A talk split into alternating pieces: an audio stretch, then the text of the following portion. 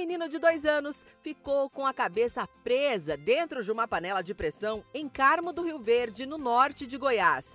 O Corpo de Bombeiros foi chamado para socorrer a criança na terça-feira, dia 10. Segundo a corporação, apesar do susto, o menino não se feriu e ficou calmo durante todo o trabalho de resgate dos bombeiros.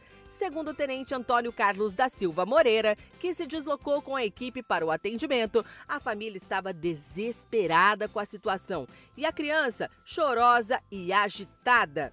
Nosso primeiro passo foi pegar a confiança da criança com bastante diálogo. A princípio, a gente não sabia que panela que era. O menino estava bem agitado e ficou chorando o tempo todo no colo da mãe.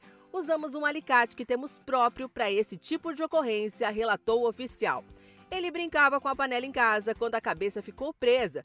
Os bombeiros usaram um alicate para cortar as bordas do produto e movimentos leves para retirar o objeto sem provocar ferimentos na criança.